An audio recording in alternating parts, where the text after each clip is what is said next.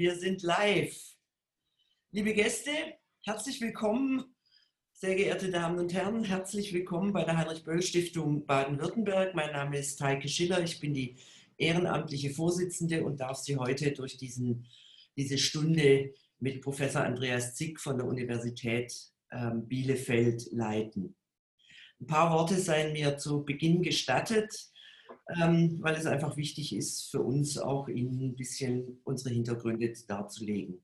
Das neue Normal und die damit verbundenen neuen Formen digitaler Kommunikation erlauben es uns, politische Bildung in neuen Formaten auszuprobieren und geben die Chance, unmittelbarer auf aktuelle Ereignisse zu reagieren, als wir das ähm, bisher auch konnten. Denkanstöße wollen wir damit ähm, ermöglichen und Debatten anregen, die jenseits von Schlagworten und auch jenseits politischer PR, auch der uns nahestehenden Partei Die Grünen, den Diskurs stärken und ähm, einen Diskurs stärken, der auch in einem ähm, demokratischen Gemeinwesen, glaube ich, gut, gut ansteht.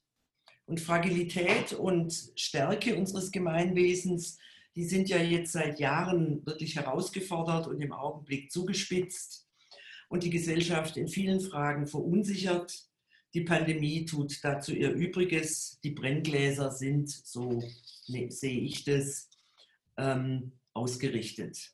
Ich freue mich sehr, dass Professor Andreas Zick, der jetzt wieder da ist, schön, von der Universität Bielefeld spontan unserer Einladung gefolgt ist und als einer der renommierten Konflikt- und Gewaltforscher im Land ähm, seinen Blick auf die zunächst mal ursprünglich auf die Krawallnacht von Stuttgart gedacht, aber jetzt aktuell auch auf die weiteren vergleichbaren Situationen, etwa in Frankfurt, richtet. Seit 2013 leitet Professor Zick als Direktor das Institut für interdisziplinäre Konflikt- und Gewaltforschung. Und dazu gehört neben der Erforschung der Phänomene und Wirkungen von innergesellschaftlichen Konflikten und Gewalt auch die Prävention bei Extremismus und Radikalisierung. Bevor ich Sie bitte, Herr Zick, mit Ihrem etwa 20, 25-minütigen ähm, Einleitungsvortrag die Diskussion, Impulse für die Diskussion zu geben, muss ich noch ein paar Formalien ähm, für unsere Gäste äh, mitteilen. Also, wir haben ähm, dieses Mal als Test, als Experiment im Vorfeld ermöglicht, uns Fragen zu stellen, die wir Herrn Zick zu großen Teilen bereits ähm, zur Verfügung gestellt haben und die entweder schon einfließen oder die er dann ähm, später noch beantworten wird. Wir haben ähm, als zweites, ähm, sehen Sie sich gegenseitig nicht. Das hat datenschutzrechtliche Gründe, weil wir erstens dieses Format aufzeichnen und zweitens live auf Facebook ähm, zeigen jetzt. Und ähm, deswegen, weil sie sich später dann auf unserer Internetpräsenz und ähm, auf den, in den sozialen Medien ähm, als Aufzeichnung zu sehen ist, die im Übrigen zwischen 400 bis 600 Menschen ähm, unserer Erfahrung nach dann noch nach ähm, angucken, ähm, die jetzt halt keine Zeit haben. Und drittens, Ihre Fragen und äh, Diskussionsbeiträge, die können Sie gerne unten im Chat, wenn Sie mit Ihrem Cursor in dieses schwarze untere Feld gehen, können Sie diese äh, gerne ähm, in unseren Chat ähm, ein, reinschreiben und wir werden es dann ähm, entsprechend nach dem Vortrag ähm, einblenden bzw. vorlesen. Und jetzt sage ich nochmal herzlich willkommen Ihnen allen, schön, dass Sie da sind ähm, erkenntnisreiche, eine erkenntnisreiche weiterführende Stunde mit Professor Andreas Zick. Los geht's. Herr okay. Zick, jetzt dürfen Sie. Jetzt gebe ich meinen Bildschirm frei und ich hoffe, alle können den Bildschirm sehen. Ansonsten äh, ist das auch nicht äh, hochrelevant, dass Sie vielleicht alles sehen, wenn Sie es halt nicht sehen können. Ich hoffe, dass es aus dem, was ich äh, berichten kann, ähm, hilfreich ist. Ich hatte gar keinen Vortragstitel. Ich danke erstmal der Heinrich-Böll-Stiftung für die Einladung, die ich gerne angenommen habe. Und zwar ganz einfach deshalb, weil mich natürlich die Lage in Frankfurt, in Stuttgart, weil mich das interessiert. Der Ausgang war ja Stuttgart, zu dem ich etwas mehr sage. Äh, aber das interessiert uns, weil das sind Konfliktkonstellationen, die wir hier auch analysieren an der Universität Bielefeld. Am liebsten wäre ich natürlich nach Stuttgart gekommen, wäre auch mal an die Orte gegangen, die ich kenne, wo denn da Konflikte eskaliert sind. Ähm, das ist immer besser vor Ort zu sein.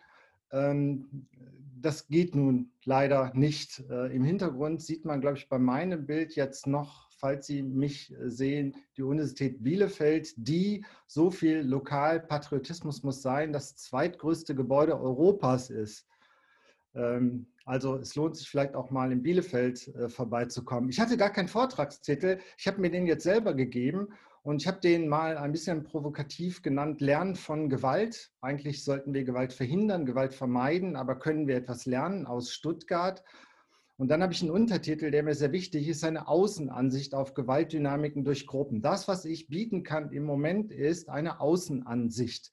Wir führen hier empirische Projekte durch. Ich bin ein gelernter Sozialpsychologe, leite ein interdisziplinäres Institut. Deswegen hoffe ich nicht, dass ich zu sehr äh, nur in Sozialpsychologie verfalle, aber wir untersuchen solche Konfliktkonstellationen aus einer bestimmten Sicht. Und es ist jetzt im Moment für mich eine Außenansicht. Ich habe natürlich nicht alle Fakten, nicht alle Daten, die ich gerne hätte. Wir haben dazu kein Forschungsprojekt. Es ist ein Angebot einer Interpretation und ich glaube, durch die Fragen und durch Ihre Ansichten, wenn äh, das, was ich berichte, dazu führt, dass Sie diskutieren können, vielleicht auch anders diskutieren können, dann ist eigentlich das schon erreicht, was ich mir wünschen würde. Ich weiß also um die Begrenzung dessen, was ich auch sehen kann aus der Distanz. Ähm, jetzt funktioniert es ja nicht mit dem Klicken. Ähm, mein Blick ist eingeschränkt, es ist eine Außenperspektive. Ich glaube, angesichts der Lage, in der wir noch gerade sind, äh, es werden ja weitere Kommentare erfolgen, es werden Maßnahmen folgen nach Stuttgart, nach Frankfurt. Für mich ist es sehr wichtig, dass Sie alle erst einmal für sich überlegen, was Sie eigentlich wissen müssen, möchten, wenn es um Stuttgart oder von Frankfurt, um Frankfurt geht. Was interessiert uns und warum? Ich habe im Vorfeld ein paar Fragen bekommen. Ich hoffe, ich hatte die Fragen heute erst, dass ich sie irgendwie jetzt indirekt zumindest beantworte. Wir haben Fragen bekommen. Haben Sie Empfehlungen für die Jugendsozialarbeit? Das ist ein ganz bestimmtes Interesse im Blick auf dessen, was passiert ist. Äh, welche Deeskalationsmaßnahmen hätten Sie der Polizei empfohlen? Das ist was ganz andere Frage als die Jugendsozialarbeit. Ich habe eine Frage bekommen, inwieweit spielt eine möglicherweise verschobene Sozialisation von Teilen der Generation eine Rolle? Und Sie sehen, hier sind schon in den Fragen sehr unterschiedliche Perspektiven. Die sind alle wertvoll, wenn wir denn etwas lernen wollen aus dem, was passiert. Ich hoffe, dass ich ein paar Fragen beantworten kann und ansonsten komme ich auch da wieder drauf zurück. Wenn wir das betrachten, was da in Stuttgart passiert ist, was in Frankfurt passiert ist, und ich hoffe, die Heinrich-Böll-Stiftung äh, wird jetzt nicht in Verschwörungsgruppen verfallen. Also das eine, als wir das verabredet hatten, wussten wir noch nicht, dass Frankfurt passieren wird.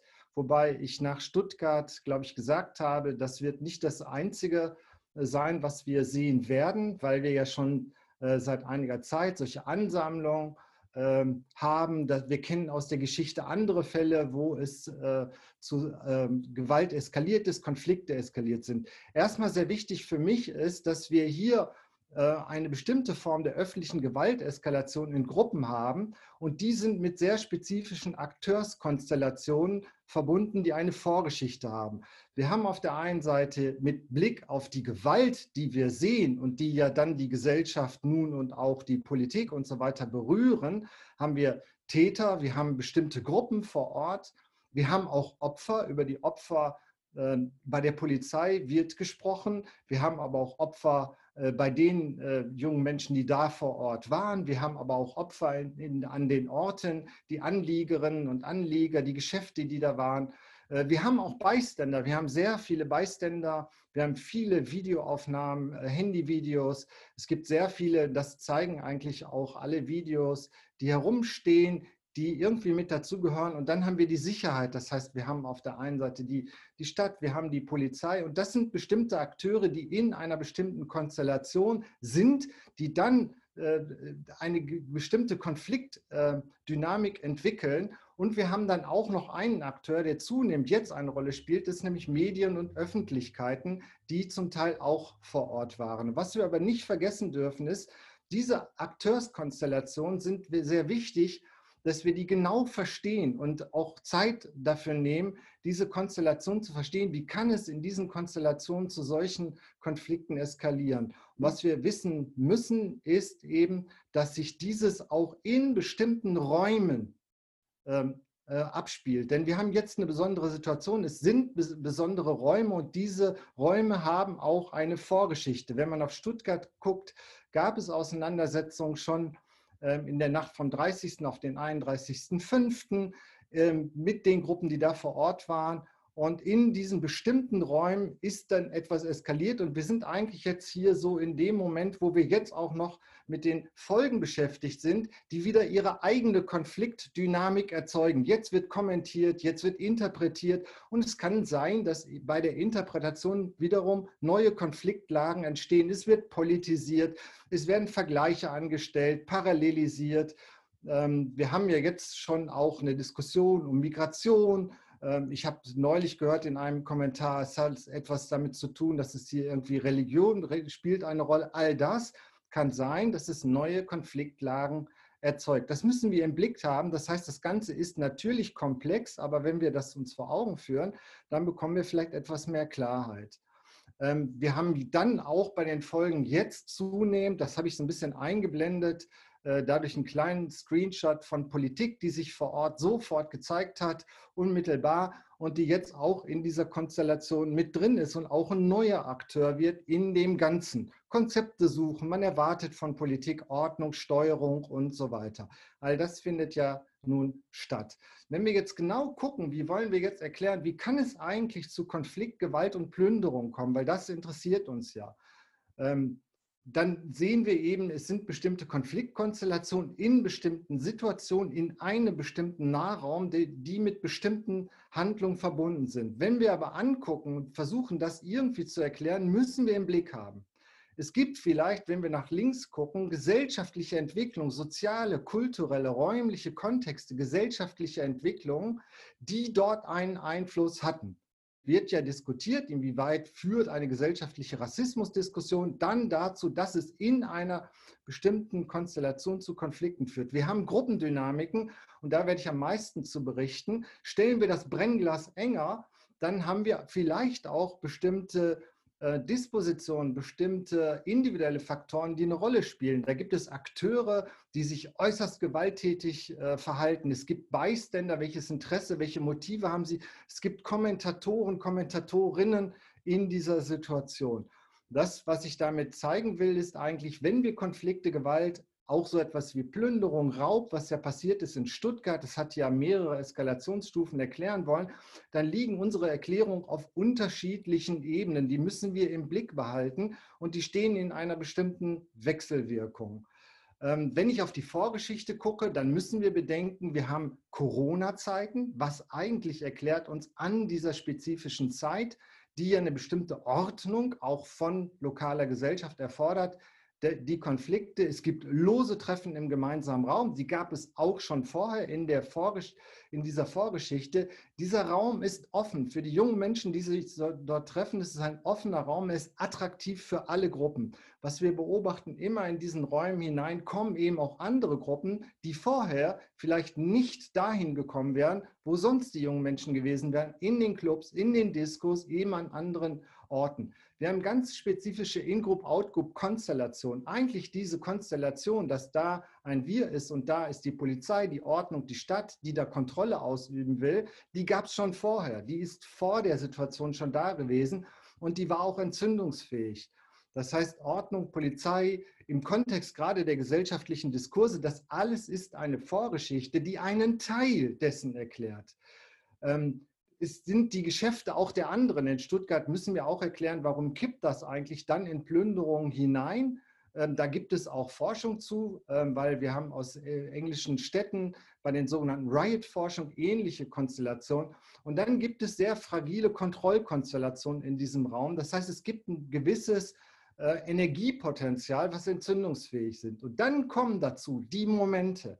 Der Moment, der eine ganz große Rolle spielt, entzündliche Momente. Es deutet in Stuttgart einiges darauf hin, dass diese von der von den Herumstehenden, von denen, die vor Ort sind, die Kontrolle 17-Jährigen durch die Polizei ein so ein Moment ist. Und dieser Moment kann ein Moment werden, wenn er von denen, die da rumstehen, in bestimmter Art und Weise interpretiert wird.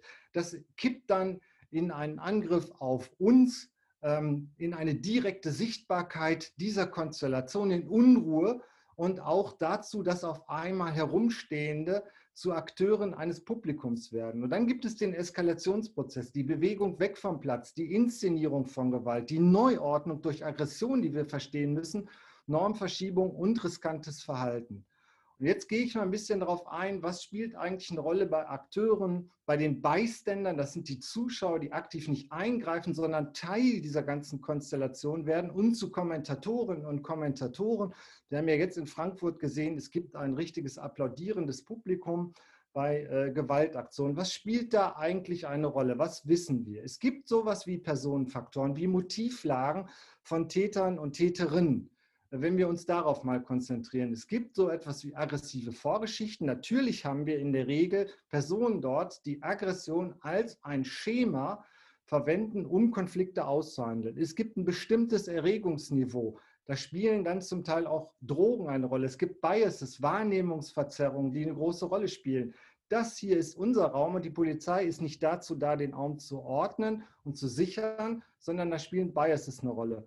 Dann gibt es wenn wir dann in die einzelnen äh, Interviews mit Täterinnen und Tätern hineingucken, es gibt vielleicht das Motiv des Sensation Seeking. Das Ganze ist ein Erlebnis und es kann sein, dass in Gruppen auch äh, Konflikte und Gewalt als ein Erlebnis äh, wahrgenommen wird. Wir wissen aus der Forschung, Langeweile kann auch eine Rolle spielen. Man steht da rum und es passiert eigentlich nichts. Druck Menschen sind mehr oder minder druckanfällig, gerade in, in Peer Groups. Selbstwert, die Gewinnung von Aufmerksamkeit, Männlichkeiten, sexuelle Aufmerksamkeit spielt natürlich eine Rolle. Man geht dort gestylt hin, man, äh, man trifft sich dort, man sieht und man will auch gesehen werden. Ähm, und da ist Gewalt zum Teil eine Möglichkeit auch von Selbstinszenierung. Wir haben zum Teil Gewalt, die eben dann erlebnisorientiert ist, die nicht einfach zu erklären ist mit äh, Ziel-Zweck-Modellen. Auch, wir haben hier auch äh, Momente, wo äh, junge Menschen auf die Einschränkung, auf auch Deprivationserlebnisse, Mangelerlebnisse reagieren mit einer Reaktanz. Das heißt, mit der Aggression, mit dem Konflikt stelle ich Freiheit wieder her. Wir haben auf jeden Fall auf der Ebene der Motivlagen Stereotype von Konfliktgegnerinnen, Konfliktgegnern. Das Polizeibild ist irgendwie schief geworden. Und wir haben einen Shift auch in dem Wahrnehmungsfokus. Das heißt, wenn ich dorthin gehe, dann passiert etwas, dass ich ähm, die Situation stereotypisiere. Und was wir diskutieren ist, spielt eigentlich Sozialisation und kulturelle Prägung eine Rolle. Aber das ist ein Faktor, der ist eigentlich ziemlich weit weg. Ich komme da nochmal drauf zu. Für uns viel wichtiger ist, wenn wir angucken, warum eskalieren solche Situationen, dann geht das Ganze nicht ohne Gruppendynamiken. Motive treffen auf Gruppendynamiken und Gruppendynamiken, und zwar Dynamiken innerhalb der Gruppen vor Ort. Das kann auf beiden Seiten sein, bei den Konfliktgegnerinnen und Gegnern, aber auch die, die Dynamik zwischen den Gruppen, die verändert die Situation. Und das ist ein psychologischer Effekt, der in der Regel in Windeseile fun funktioniert und auch nicht unbedingt bewusst ist und auch nicht durch eine Ansprache an bestimmte Regeln dann so einfach auszuhebeln ist. Zu den Gruppendynamiken gibt es sehr unterschiedliche Erklärungsansätze. Äh, es gibt die einen, die sagen Frustration, Deprivation, wir haben Corona-Zeit, wir dürfen nicht mehr hingehen, wo wir wollen, wir sollen Abstand halten, wir wollen aber nicht Abstand halten. Das ist ja etwas, was auch jetzt fehlt, die Nähe zu den anderen die ich dann eben erzeugen kann in so einem Raum. Die Reaktanz, die Einengung des Freiheitsspielraums. Ich werde eingeengt und polizeiliches Handeln wird heute mehr vielleicht als Einengung wahrgenommen, als das eben außerhalb von Corona-Zeiten der Fall war, kann eine Rolle spielen. Es gibt einen zweiten Erklärungsansatz, der sagt, in dem Moment, wo dann irgendetwas passiert in dieser lose formierten Gruppe, dann kann es einsetzen, dass auf einmal so etwas wie eine gemeinsame Schicksalswahrnehmung stattfindet und dann setzt so ein Groupthink ein. Das kann auf Seiten auch von Polizeien sein. Das kann sein auf Seiten eben der Herumstehenden. Und eigentlich ein Ansatz, der uns sehr viel sehr viel empirische Unterstützung findet bei solchen Gruppendynamiken, die in Konflikten eskalieren. Das ist eigentlich ein Ansatz, mit dem viele in Europa arbeiten, der sogenannte Social Identity Approach, der versucht, Intergruppenkonflikte zu erklären. Der sagt, der eigentliche Mechanismus dieser Eskalation der Konflikte ist, dass in dieser Situation auf einmal die Differenz zwischen Gruppen maßgeblich wird und meine Identifikation mit einer Gruppe die vielleicht vorher überhaupt nie eine Gruppe richtig war, eine große Rolle spielt. Und die führt dazu, dass sich in der Situation Normen in hoher Geschwindigkeit verschieben können.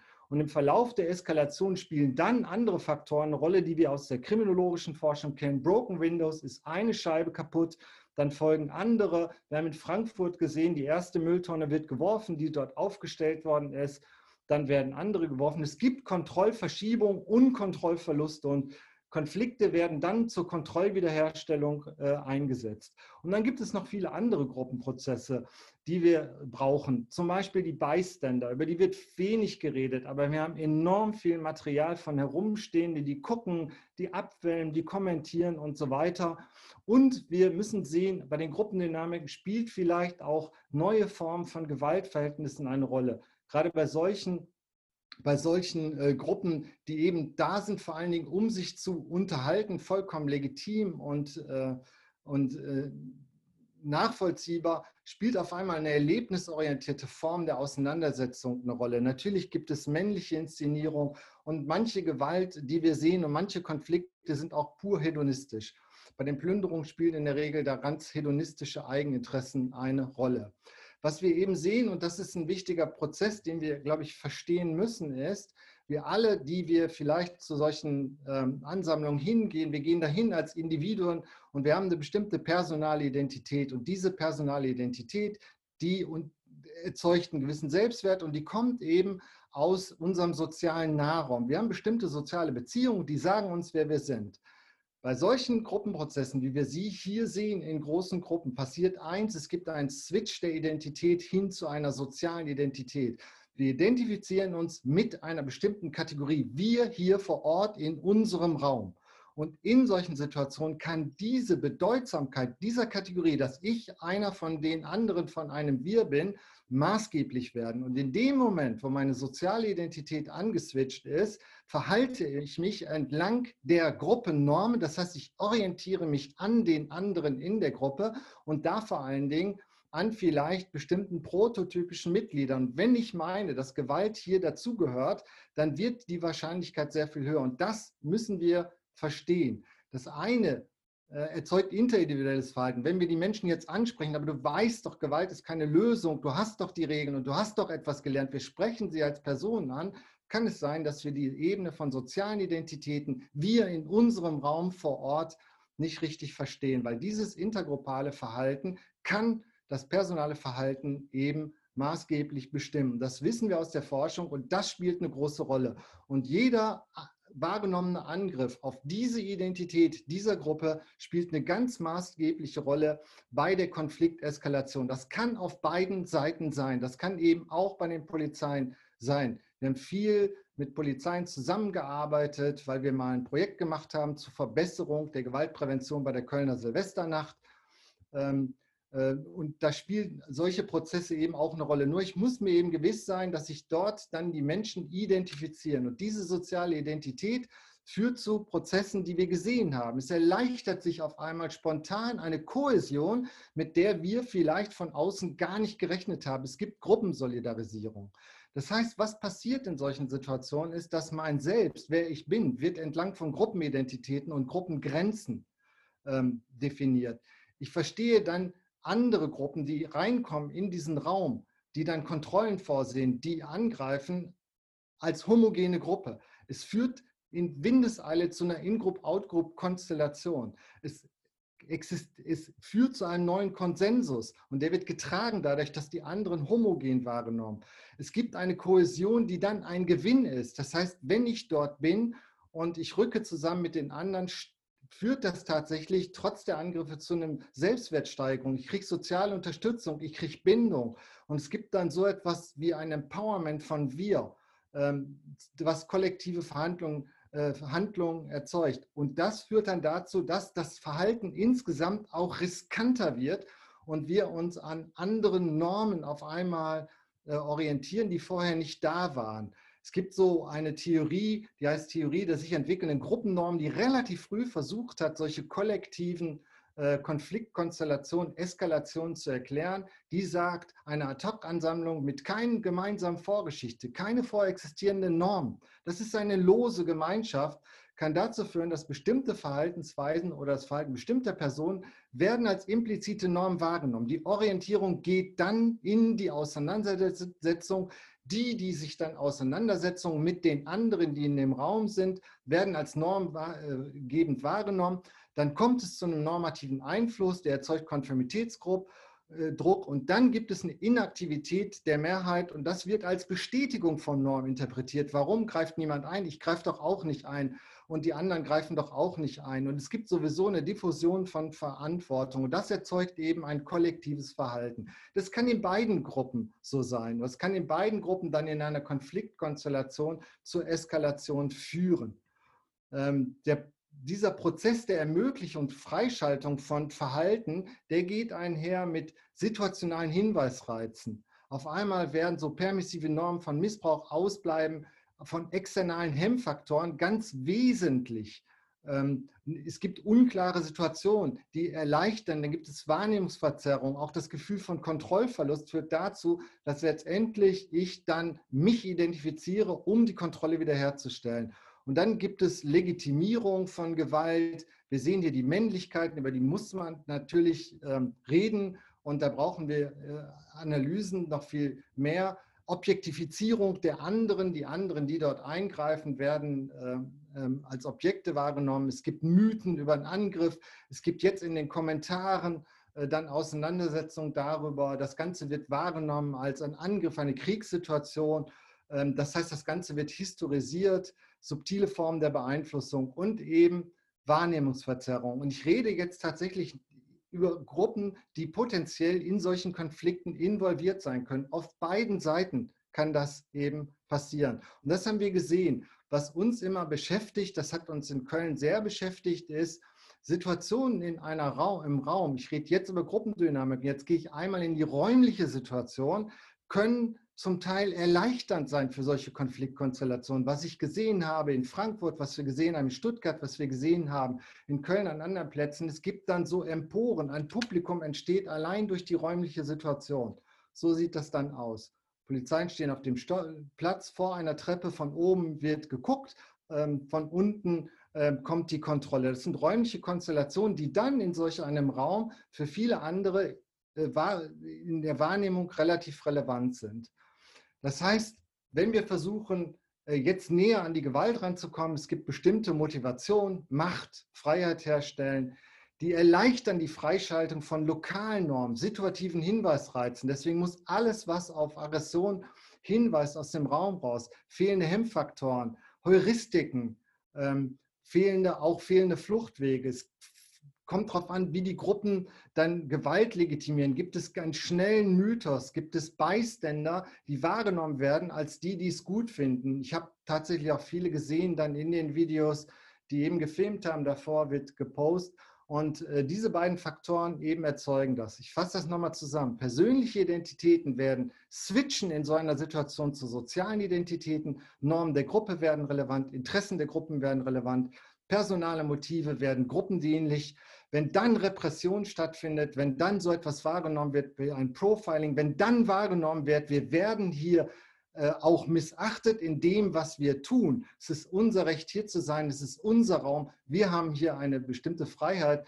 Und wenn eben die Kontrolle des Raumes dann wahrgenommen wird, hier findet eine ungebührliche Kontrolle statt, dann ist das entzündlich, dann heizt das Konflikte an, dann entsteht letztendlich Kohäsion in Gruppen. Die Gruppenidentitäten werden noch relevanter, die Normen werden noch relevanter und die Interessen verschieben sich dann auch. Und dann kann es passieren, dass dann in dieser Dynamik äh, Konflikte eskalieren. Es gibt so ein Modell, was sehr viel äh, diskutiert wird in der Forschung, was wichtig ist für präventiv verstehen. Konflikte können und das sollen sie ja eigentlich auch sein in Gesellschaften, immer so eine Win-Win-Situation sein. Wir brauchen diese Konflikte, wir brauchen die Auseinandersetzung, wir brauchen Kritik. Ähm, kritische Diskussion, das Treffen, wie viel ist hier erlaubt, das wird ausgehandelt. Wir sind in besonderen Zeiten, aber Konflikte können sich verhärten. Dann gibt es Debatten, die finden jetzt wieder statt.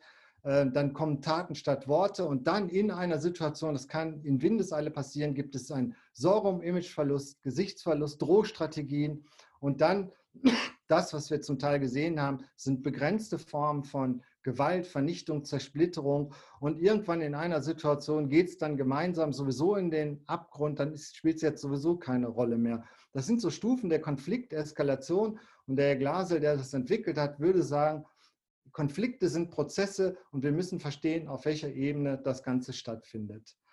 Ähm, und das sehen wir zum Teil eben in Form von bestimmter Gewalt, dass dann auch äh, die Verfolgung keine Rolle spielt. Es wird abfotografiert. Eigentlich ist das ja ähm, nicht besonders dienlich, wenn man plündert und dann dabei abgefilmt wird, aber das spielt alles eben keine Rolle mehr. In Stuttgart spielte das eine Rolle, in Frankfurt nicht so sehr, was sicherlich auch mit den räumlichen Gegebenheiten zu tun hat. Und das haben wir dann eben auch gesehen, bestimmte singuläre Formen von der Gewalt, für die dann, wenn man nun einen großen Fehler macht, im Nachhinein das vielleicht so interpretiert und pauschalisiert, dass man ganze Gruppen von jungen Menschen wieder dafür in Haft nimmt, was sicherlich absolut fatal wäre, wenn wir jetzt aus dem Konflikt heraus mit Pauschalurteilen und weiteren ähm, ähm, Suchen nach bestimmten Stereotypen und Vorurteilsmustern herauskommen.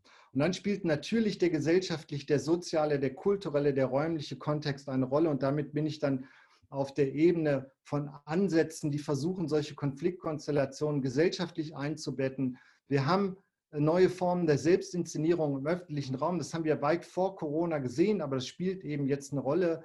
Es gibt auch neue Aushandlungen von Freiheiten. Das ist wahnsinnig schwierig. Was ist der Raum? Ich kann nicht mehr dahin.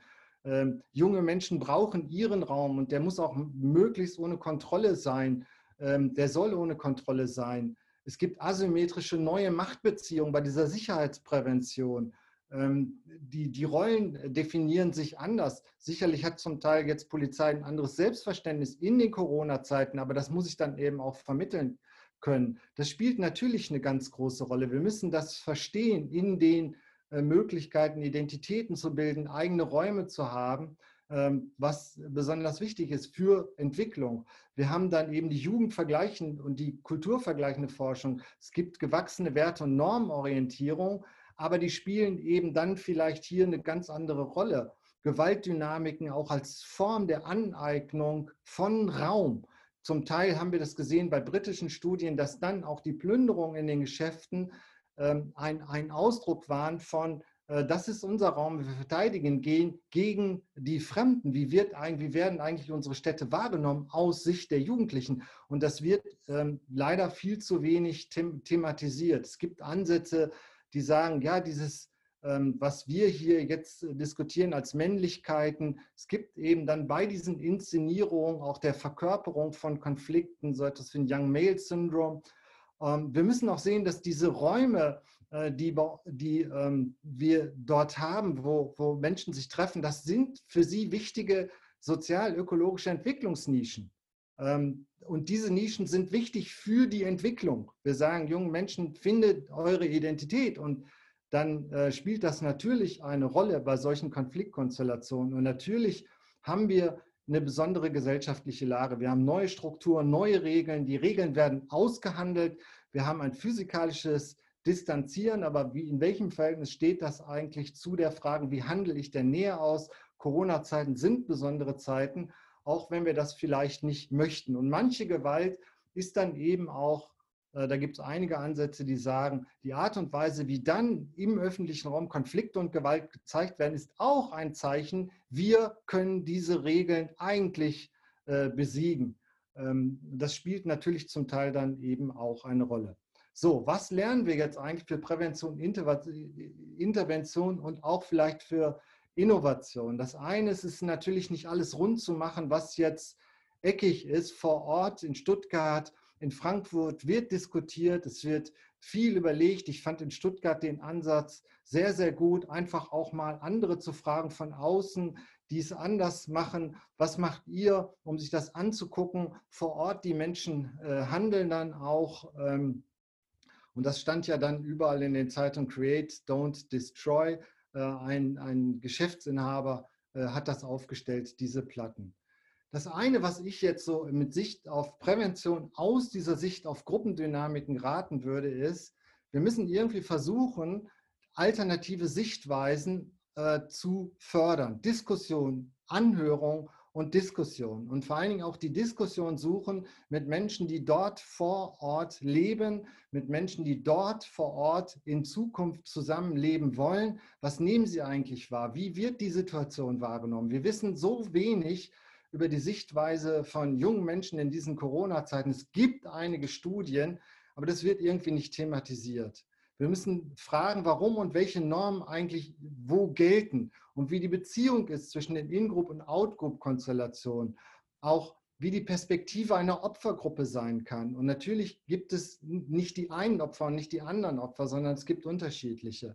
Wir müssen überlegen aus dieser Sichtweise auf solche Konstellationen, wie wir ähm, von überlegtem und subtilen Hinweisreizen stärker auf akzeptiertes äh, Verhalten kommen können. Wie können wir eigentlich an Normen erinnern, die für alle maßgeblich sind, damit möglichst kontrollfrei und, ähm, und ohne Konflikteskalation gehandelt werden kann? Können wir in diesen Situationen bestimmte Hinweisreize äh, anbringen.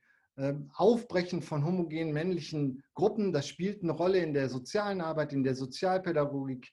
Ähm, Norm gegen Norm stellen, aber welche Normen wollen wir eigentlich und welche Normen ähm, kommen von außen und welche Normen sind vielleicht bei Gruppen akzeptiert?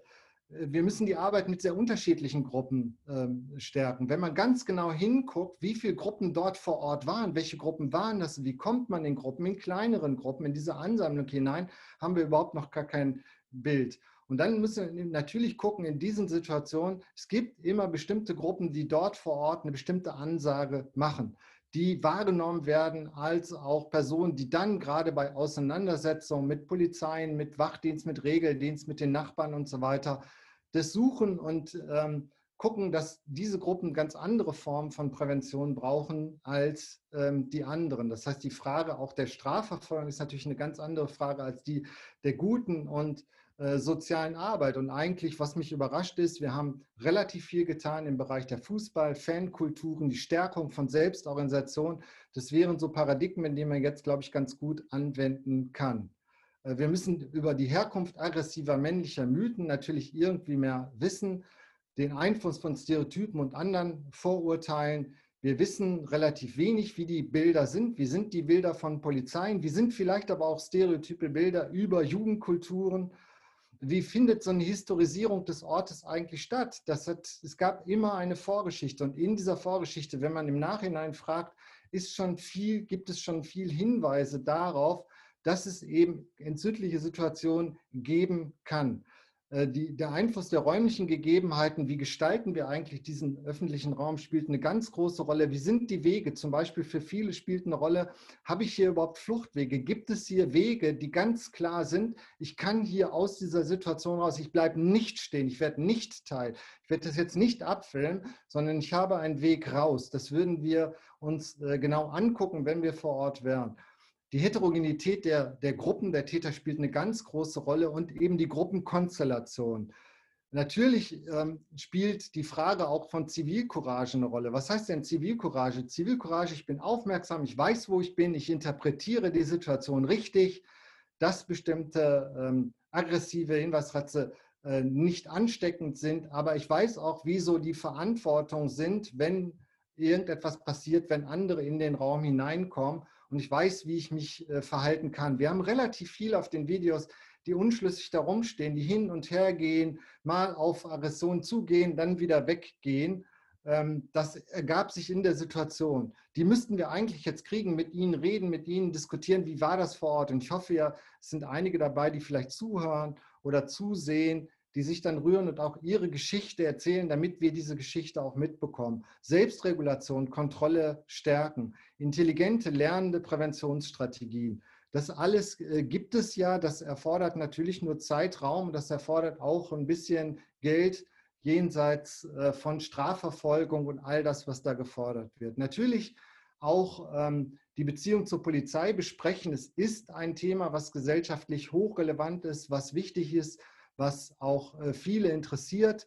Äh, wir haben das erlebt damals nach Köln, dass wir mehr wissen wollten, wie ist eigentlich dann eigentlich das Bild von Polizeien. Es gibt Studien, die eben zeigen, in Deutschland, vielleicht haben wir ein zu starkes, eine zu starke Wahrnehmung, dass Polizei so etwas wie ein autoritäres Ordnungsprinzip äh, haben muss, ein Herr Chao hat mal viele Polizeien interkulturell verglichen und hat gesagt, in Deutschland fällt eigentlich auch von außen betrachtet, in Deutschland scheint das Paradigma zu sein, jede Ordnung ist besser als keine Ordnung. Und Gewalt, Polizeigewalt ist dann ein Zeichen von sofortiger auch Unordnung des Staates. Es ist ja auch ähm, doch erstaunlich, wie schnell dann auf einmal Politik äh, vor Ort ist und sich dort zeigt. Das spielt eine große Rolle, weil eben bestimmte Themen sofort mit Ordnung äh, zusammengebracht werden. Und das ist natürlich auf der einen Seite eine Herausforderung, aber auf der anderen Seite auch ein Problem. Ähm, in Deutschland genießt die Polizei einen unheimlich hohen Respekt. Das zeigen kulturvergleichende Studien. Aber Vertrauen und Sympathie sind geringer, weil wir ein anderes äh, Polizeimodell haben. Darüber kann man ja diskutieren. Was äh, dramatisch wäre, ist, wenn die Distanz zur Zivilgesellschaft dann immer höher wird. Äh, wir haben aber auch neue Bewegungen, die, die ganz wichtig sind auch für die, äh, für die Polizei und das Verhältnis für die Ordnung vor Ort. Wir haben eine Mediatisierung, die Kommunikation. Wir haben neue Allianzen. Wir haben ja auch andere Demos gesehen, die ebenso aggressiv waren, die nicht gekippt sind in Gewalt, aber da, auch da gab es äh, Angriffe. Wir haben eine Privatisierung von Sicherheit. Vor Corona haben wir noch viel diskutiert darüber, dass hier gerade in den, in, in den Städten sehr, sehr viel an Sicherheit privatisiert wird und diese Privatisierung spielt eine ganz große Rolle. Ähm, alle Studien zeigen, dass Polizei selbst Beratung und Bildung möchte und das dann eben auch braucht, auch selbst leidet unter Überstandardisierung, fehlenden Möglichkeiten strukturierter öffentlicher Kontrollen. Ähm, eigentlich das, was äh, immer diskutiert wird, ist, wie kriegen wir eigentlich ein intelligentes Policing hin? Ein Policing meint nicht Polizeiarbeit per se, sondern gemeinsame Arbeit, Stärkung von Selbstregulationskräften in der Stadtgesellschaft. Und zum Teil ähm, höre ich das eben auch heraus aus den ersten Statements, die wir da haben. Und da empfiehlt es sich mal anzugucken, Community Approaches, die gehen drei Wege, Kommunikation, Raising Awareness, also das Bewusstsein stärken ähm, vor Ort, was passiert da, situationales, äh, kommunales äh, Policing. Ähm, das würde dann eben bedeuten Kommunikation, das haben wir ja auch gerade gehört, wir brauchen Kommunikationsstrategien, die müssen geübt werden, verbessert werden, die müssen an die Situation angepasst werden. Wir brauchen Aufmerksamkeit, Informationsmöglichkeiten, auch wissen, wo die Grenzen sind. Ähm, wir brauchen zum Teil dann eben vor Ort, wenn so etwas stattfindet, in großen Gruppen über eine längere Zeit, ähm, da wird sich sicherlich etwas entwickeln und da ist meine Hoffnung groß, dass wir dann so Informationsmaterial haben, Informationen über Sicherheit, über äh, die Kontrollen. Das ist ganz wesentlich nicht, dass die Innengruppen das für sich definieren, sondern dass da Kommunikation stattfindet.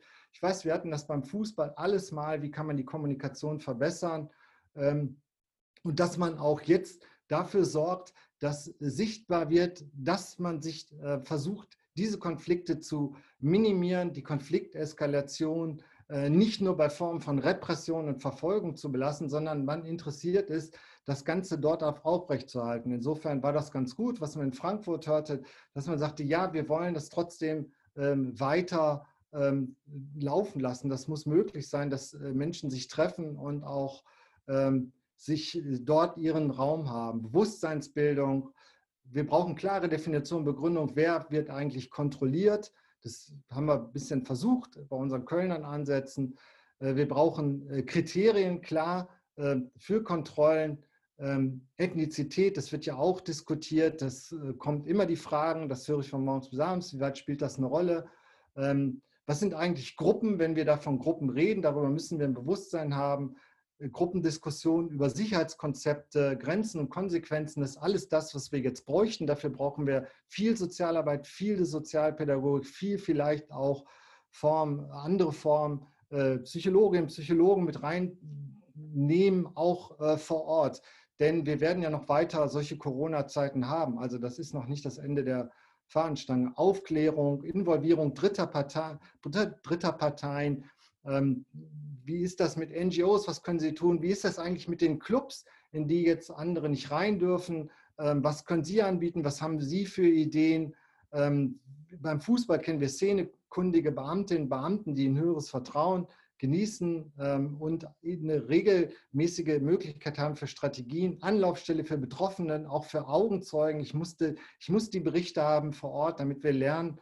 Und wir, was dann auch äh, stattfinden muss, ist, dass wir dann jetzt Täterinnen und Täter ähm, vor, nicht vorverurteilen, sondern ähm, versuchen irgendwie ähm, damit ähm, klarzukommen.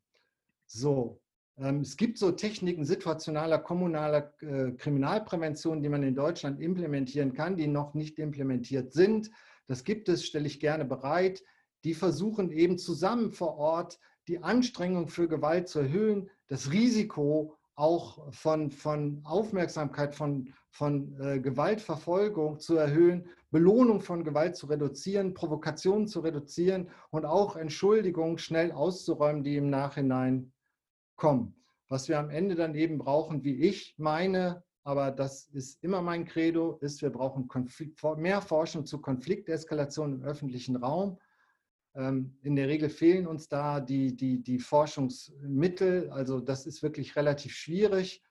Ähm, Bearbeitung von Feindbildern, Stereotypen und Vorteilen, das wird unterschätzt, inwieweit unsere Stereotype im Raum sind. Wir nehmen das billig in Kauf. Wir sagen, das sind ja auch nur Einstellungen. Dann wundern wir uns, wenn Einstellungen Verhaltensweisen äh, kippen. Wir brauchen stärker raum- und gruppenorientierte Sozialarbeit, Krisenintervention. Hier in Bielefeld arbeiten wir mit einem sozialkriminologischen Präventionsrat. Das heißt, wir nehmen die Sozialarbeit und die Kriminalprävention eins. Wir brauchen ein Assessment des, des Policing das kann ich nur empfehlen, auch selbst daraus zu lernen. Und das, was wir versuchen, ist so etwas einzubetten in dann in ein kommunales Konfliktmanagement. Und das ist gerade erschienen, hier zumindest für NRW, aber vielleicht ist das dann eben für Baden-Württemberg auch so eine Empfehlung. Das kommunale, ein, wir haben ein Handbuch für die Praxis entwickelt. Da stehen viele Ideen, was man tun kann, um Konflikte besser zu bearbeiten und sie eben dann nicht ähm, in Eskalation reinlaufen zu lassen. So,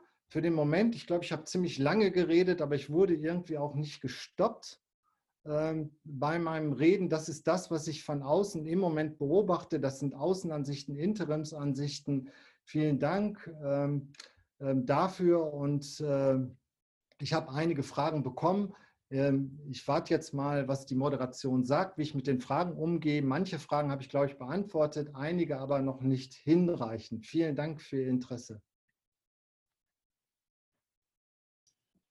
Herr Professor Zick, vielen Dank. Das war jetzt, ähm, wie soll ich es ausdrücken, ein Feuerwerk des Wahnsinns, in dem wir uns befinden und den zu lösen ist offensichtlich doch relativ schwierig ist. Sie haben, und ich würde da gerne mal versuchen, kurz ähm, anzuschließen, eine Kollegin von Ihnen ähm, aus Bremen, die, vom, ähm, die gestern zu, zu Frankfurt beim Deutschlandfunk ähm, interviewt wurde. Ich habe leider ihren Namen vergessen. Ein Thema, das ja viele beschäftigt, ist ja der sogenannte ähm, Migrationshinter- bzw. Vordergrund der Täterinnen bzw. der sehr männlichen jungen Männer zwischen 17 und äh, 25, die sich sowohl in Frankfurt als auch in Stuttgart äh, gezeigt haben. Die hat formuliert, diese Männer fühlen sich in ihrer Lebensperspektive zurückgesetzt und haben keine, offensichtlich keine großen Möglichkeiten, ähm, diese auch zu entwickeln, weil zum Beispiel das fehlt, was man an mobiler Jugendarbeit mal ähm, hatte und das immer mehr zurück, zurückgebaut hat. Und sie formuliert Folgendes, was ich jetzt entscheidend finde für diese Diskussion. Sie formuliert, im Osten sind das eben Männer ohne Migrationshintergrund, denen es genauso geht und die dort auch auf ihre Art und Weise ähm, Angst und Schrecken in kleinen Orten und ähm, wie man auch in Chemnitz letztes Jahr gesehen hat, vorletztes Jahr gesehen hat, auch Angst und Schrecken ähm, ver, verspüren. Also gibt es da eine Gemeinsamkeit und wie kann man sozusagen diese, diese, dieses Problem einer jugendlichen toxischen Männlichkeit so in den Griff kriegen, dass wir nicht mehr von Migrationshintergründen und Nicht-Hintergründen sprechen müssen, sondern von Problematiken, die in einer Einwanderungsgesellschaft sich auftun. Ja. Das ist natürlich eine, eine kurze Antwort haben, damit ich dann in die anderen Fragen reingehen kann. Danke. Also wir betreiben ja auch viel Integrations- und Migrationsforschung und ein, ein, ein, Problem bei der ganzen Diskussion ist, was meinen wir eigentlich mit Migrationshintergrund?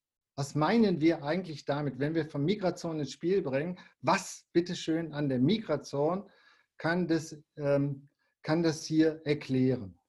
Ähm, Sie haben eins genannt, das sind die, die äh, Männlichkeiten oder auch Deprivation.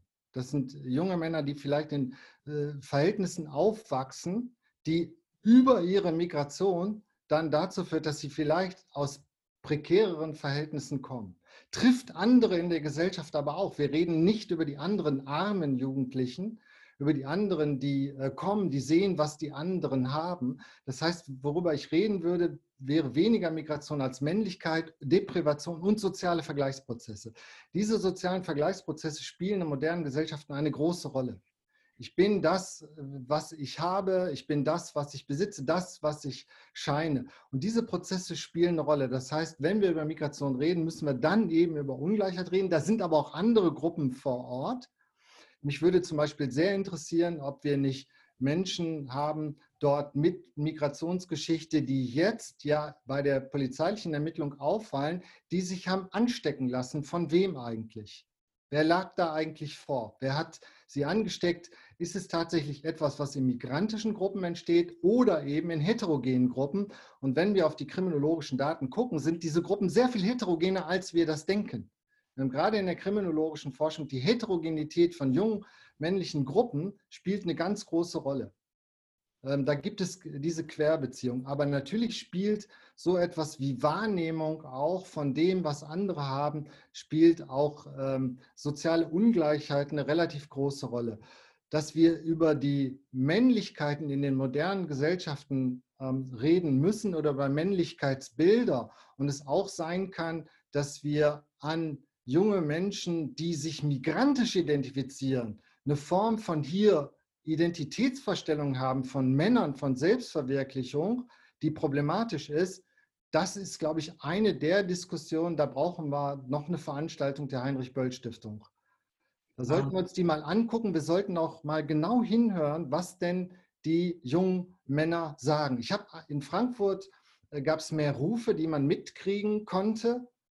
Und da sieht man keinen Ausdruck von migrantischen Identitäten, dass natürlich die Rassismusdiskussion, dass natürlich ähm, äh, George Floyd eine Rolle spielt, dass natürlich die Frage äh, ist, was ist da passiert, dass diese Ereignisse eine Rolle spielen und dass Gruppen, deren Identität lange nicht gehört wird, über die gesprochen wird, aber nicht mit ihnen gesprochen wird, dann Identitätsbilder entwickeln. Ähm, das kann eine Folge sein von Migrationsprozessen. Ähm, und darüber ähm, sollten wir, glaube ich, sehr deutlich diskutieren. Aber wenn wir in die, in die Kriminologie hineingucken, gerade wenn wir dann Gruppen haben und uns mal fixieren auf Tätergruppen, dann ist die Heterogenität, in denen sie sich bewegen, relativ hoch. Vielen Dank. Dem schließt sich eine Frage an, weil das Thema ja, wie Sie es auch gerade angedeutet haben, ja schon ein internationales ist. Ja. Ähm, und wir haben ja in den vor, Vororten von Paris hatten wir ja diese großen Unruhen, die ja wirklich fürchterlich waren und über Wochen gingen. Und da gibt es die Frage von Erhard Korn, ob es mit, einer Bitte, mit der Bitte um eine kurze Antwort, ob es dazu Parallelen gibt ähm, zu den Unruhen in den Vorstädten von Paris.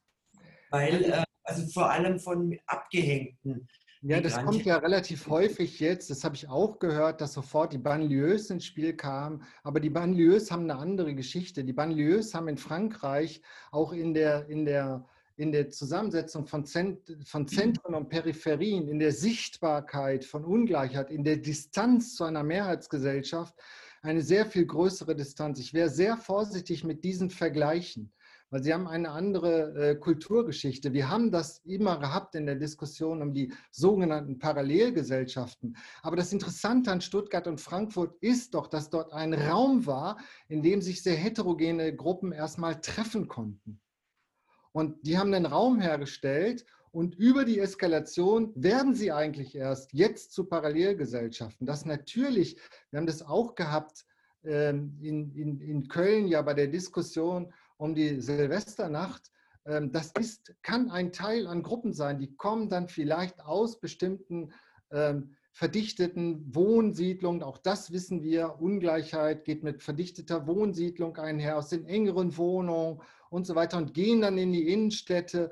Das ist ein Teil einer Gruppe, aber die interagieren eben mit anderen, für die sie die Vorbilder sind. Und das müssen wir richtig verstehen. Und dieser Vergleich mit Frankreich, in Frankreich gibt es ähm, eine andere Diskussion. Wir hatten die Diskussion hier um die Ghettos. Also ich bin ja ein Kind der 60er, äh, 70er Jahre. Dort hatten wir diese äh, Diskussion. Wir halten hier immer noch am Konzept von Diversität äh, viel enger fest, als das in Frankreich der Fall ist. Und das kann immer passieren. Also wir sind ja jetzt in einer gesellschaftlichen Situation, wo wahrscheinlich die wirtschaftlichen Situationen sich verschärfen und dass diese Verschärfung dann zu neuen Identitätsbildern führen. Aber ich wäre sehr vorsichtig, das mit Banlieues zu vergleichen. Denn gerade Frankfurt sehen wir, kommen Sie ja den Umstädten. Stuttgart, wenn man genau hinguckt, ist es Teil einer normalen Stadtgesellschaft, die sich da ähm, hinbewegt. Und das muss man auch erstmal anerkennen und das muss man auch gutheißen und jetzt im Nachhinein nicht versuchen, diese Gruppen auseinander zu divergieren, die es da in dem Moment auch nicht waren. Vielen Dank. Ich würde jetzt, weil wir tatsächlich mit der Zeit eng geworden sind und ich daraus gelernt habe, bei richtig aktuellen Themen müssen wir die Formate nochmal überprüfen und wie wir das sozusagen in mehreren machen. Ja. Aber eine letzte Frage, die Stefan Wischnowski gestellt hat, die lautet so, wie schätzen Sie die Rolle der sozialen Medien ein, sowohl den Konsum, zum Beispiel von Plünderungsvideos, als auch der Präsentation, zum Beispiel durch Livestreaming? Welche, was also ich halte die sozialen Medien hier für Beschleuniger bei, bei Konfliktsituationen. Wir haben sehr, sehr, sehr viel Material, was gefilmt wird, was gepostet wird, was kommentiert wird. Diese Mediatisierung von Konfliktkonstellationen spielt eine sehr große Rolle. Die spielt eine große Rolle. Wir sehen, Konflikte können leichter eskalieren, wenn es eine ganz schnelle Kombination gibt von, da passiert offline Gewalt und sie wird online kommentiert, sie wird online gezeigt. Das ist tatsächlich heute eine äh, Beschleunigung, die da eine große Rolle spielt. Ähm, genauso könnten aber auch sein, dass die sozialen Medien, und das ist ja ein Ansatz, den Städte fahren, die Polizeien auch fahren, die Kommunikation auch nutzen. Kommunikation nutzen, um zu sagen, ähm, welche Minimalregeln bitte einzuhalten sind und so weiter. Also sie spielen schon eine relativ große Rolle. Aber dass wir jetzt da Zuschauer drin Beiständer haben, die jetzt auch äh, von außen kommentierend mit Bild und Schrift äh, dabei sind, das spielt natürlich eine große Rolle und die Social Media haben äh, nicht klare Kommunikationsregeln bei Konfliktkonstellationen. Also da müssen wir irgendwie überlegen, wie das schneller gehen. Wie kann ich Menschen mit Social Media dann auch vielleicht klar machen, pass mal auf, du kommst auf dem und dem Weg aus der Situation raus. Ähm, da ist wirklich viel äh, Luft nach oben. Deswegen, sie spielen eine Rolle. Ähm, wie genau das bei den, bei den Taten, dann bei der Eskalation eine Rolle spielt, äh, zumindest wurden viele der Plünderungen, wo man sagte, das ist jetzt eine Eskalationsstufe, da kippt das Ganze in, in ein Drama. Das war ja in Frankfurt nicht der Fall, aber in Stuttgart. In Stuttgart, das war schon dramatisch, als dann die große Gruppe sich zersplittert und kleine Gruppen losziehen und dann ähm, anfangen, auch in eine Strafverfolgung hineinzurennen, dabei abgefilmt werden, da müssen wir nochmal drüber nachdenken. Eine Frage, die, Sie, die ich jetzt zum Abschluss stelle, die ja viel diskutiert wird und die ja auch sehr viel zu einerseits Unmut und andererseits zu einer neuen Form der Diskussion geführt oder zu einer intensiven Diskussion geführt hat ist die Frage, die einer unserer Diskussionsteilnehmer stellt, um mehr über die Heterogenität der Gruppe zu erfahren. ist es dann doch eigentlich wieder sinnvoll, dass die Polizei Migrationsgründe ermittelt. Oder ist das klar Aufgabe der Sozialarbeit, der Sozialforschung und wie könnte das in der Praxis aussehen? Wenn Sie da noch den, jetzt das alles noch abrunden. Ich würde sagen, wir müssen uns, ich glaube, wir müssen uns alle an einen Tisch setzen und dieses möglichst ohne Stereotype und Vorurteile und immer genau sagen, warum interessiert uns eigentlich in diesem Moment der Migrationshintergrund? Warum interessiert er uns in diesem Moment? Und wenn wir diesen Grund nennen, dann können wir vielleicht manche dieser Vorurteile im Vorfeld Es wird jede Hoffnung, dass der Migrationsuntergrund hier irgendetwas erklärt, ist kriminologisch betrachtet leider nicht der richtige Weg zu einer besseren äh, Kriminalprävention. Äh, natürlich gehört jetzt die soziale Arbeit gestärkt. Auch diese Fragen kamen ja. Und da ist die Frage, die man stellen muss, warum gibt es nicht mehr Geld für Streetworker? Ist, sind wir eigentlich aufgestellt in Corona-Zeiten für diese neuen Entwicklungen, die wir sehen. Wir alle suchen jetzt einen Platz in der Gesellschaft und wir haben gesellschaftliche Entwicklungen. Es wird rauer zugehen, es wird mehr Konflikte geben. Ganz einfach deswegen, weil der wirtschaftliche Druck enorm ist. Das kann, können auch jetzt die EU-Gelder nicht alle wegpuffern. Umso mehr müssen wir darüber nachdenken, was ist uns wichtig. Und hier brauchen wir, glaube ich, gerade jetzt eine sehr gute, geschützte und eine zivil couragierte und eine zivil und demokratisch orientierte Jugendkultur, die ja uns dabei hilft, durch eine Krise zu kommen. Und dazu gehören natürlich auch für mich migrantische Jugendliche nicht unter dem Verdacht, oh, sie mögen kriminell sein, sondern was ist ihre Sichtweise? Wenn es Missachtung gibt, wenn es ein Antasten von Würde gibt, dann muss ich das wissen, dann brauche ich irgendwie ein Forum, wo das zur Sprache kommt. Und das ist leider eine wahnsinnig schwierige Aufgabe, für die wir alle überhaupt gar keine Zeit haben. Aber vielleicht haben wir jetzt ja viel mehr Zeit, als wir das eigentlich denken, weil wir schlichtweg in Corona-Zeit sind. Und wir können jetzt vor Ort gucken.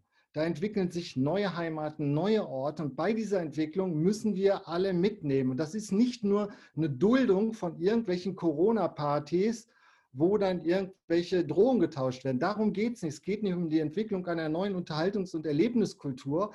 Und die Frage, sind eigentlich ökonomisch jetzt die Clubs wieder schnell zu öffnen? Das alles ist so nicht möglich, sondern äh, diese Konflikte stellen uns ja vor die Frage eigentlich, was wollen wir eigentlich für einen sozialen Raum haben, der äh, die Freiheit von allen Gruppen maximal gewährleistet. Und, wie, wie, und Jugend und Jugendkultur braucht Freiheit. Wir, wir übersehen sie ständig. Das ist eine ganz wichtige Passage bei der Entwicklung in Gesellschaft. Lieber Herr Zick, vielen Dank dafür. Ich glaube, da sind mehr Fässer aufgemacht als ähm, geschlossen und das ist, glaube ich, auch ganz gut. Ich habe sehr viel gelernt. Ich hoffe, es ging unseren Gästen ähm, äh, hinter, den, hinter den Vorhängen auch so. Und ich denke, die Heinrich-Böll-Stiftung in Baden-Württemberg wird an diesem Thema in vielen verschiedenen Fragestellungen ähm, dranbleiben und dranbleiben müssen, denn es ist tatsächlich auch ein, ein Teil unserer Aufgabe, wenn wir ein demokratisches Gemeinwesen erhalten und nicht abdriften sehen lassen wollen und vor allen Dingen nicht die jungen Menschen verlieren, die ganz offensichtlich sich ein bisschen verloren fühlen, Teile von ihnen dann agieren, wie es nicht sein muss und die Polizei dann auch agiert, wie es nicht sein muss und wir das wieder versuchen zusammenzuführen in eine, ein gutes ähm, Miteinander. Ähm, ich sage vielen Dank an alle, die da waren. Ich sage vielen Dank, Herr Zick. Und wir melden uns per ähm, soziale Medien und auf unserer Internetseite. Sie können sich gerne zu unserem Newsletter ähm, anmelden, wie wir mit dem Thema weiter verfahren. Für mich ist es so, dass wir das tun müssen. Ich darf zum Schluss noch einladen zur letzten ähm, Sendung, hätte ich beinahe gesagt, vor der Sommerpause mit dem Antisemitismusbeauftragten der Landesregierung, Dr. Michael Blume der zu den Fragen von Verschwörungsmythen wie man denen begegnet, wie man sie erkennt und wie man damit umzugehen lernt, damit auch da ähm, die Welt nicht noch ein bisschen katastrophaler wird, sondern besser. Schließt ein Stück weit an das an, weil das auch ein bisschen mit zusammengehört, wenn ich nur an Attila Hildmann denke. Herzliche Einladung übermorgen, ähm, Donnerstag, 23.